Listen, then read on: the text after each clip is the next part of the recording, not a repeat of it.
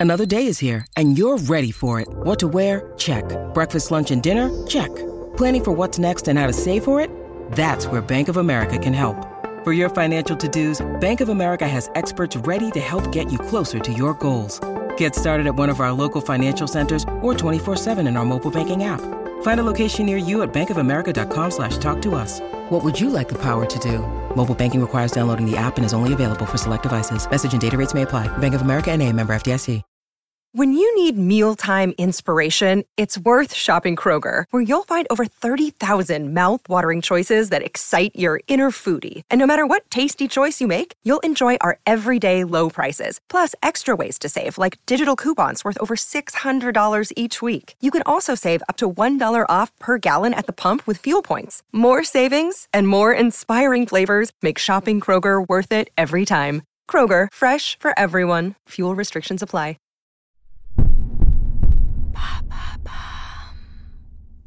Les sages-femmes peuvent-elles remplacer les gynécologues? Merci d'avoir posé la question.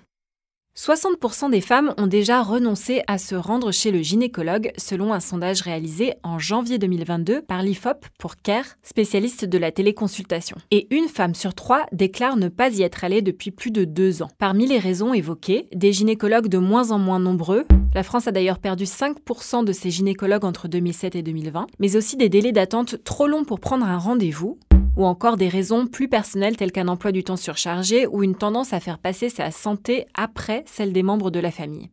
Le dernier point est la gêne ressentie vis-à-vis de son corps devant les professionnels de santé. Or, ce renoncement aux soins a des conséquences sur la santé des femmes. Par exemple, passer à côté du dépistage du cancer du col de l'utérus. Le frottis de dépistage est recommandé tous les 3 à 5 ans. En janvier 2022, la plateforme CARE a également lancé la campagne hashtag Stop Sacrifice Gynéco sur les réseaux sociaux en collaboration avec l'illustratrice Margot Motin pour aider à enrayer ces renoncements aux soins.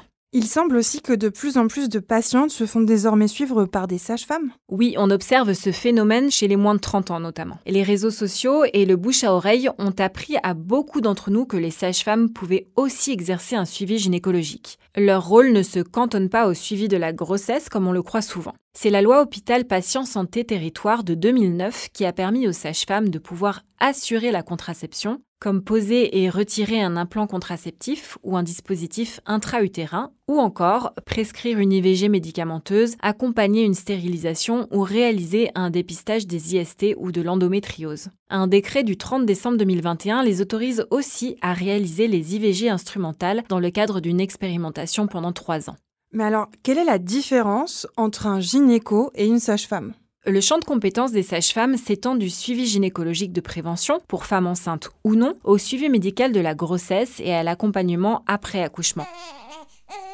Par exemple pour l'allaitement ou la rééducation périnéale. En revanche, la sage-femme est tenue d'adresser la patiente à un médecin généraliste ou médecin gynécologue en cas de suspicion de pathologie gynécologique ou mammaire et pour les suivis de grossesse compliqués.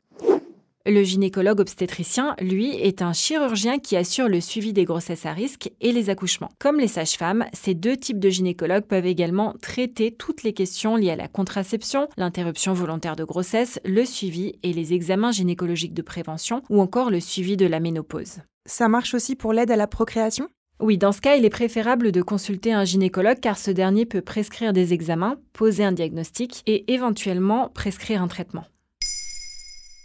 Maintenant, vous savez, un épisode écrit et réalisé par Émilie Drujon. Ce podcast est disponible sur toutes les plateformes audio et si cet épisode vous a plu, n'hésitez pas à laisser des commentaires ou des étoiles sur vos applis de podcast préférés.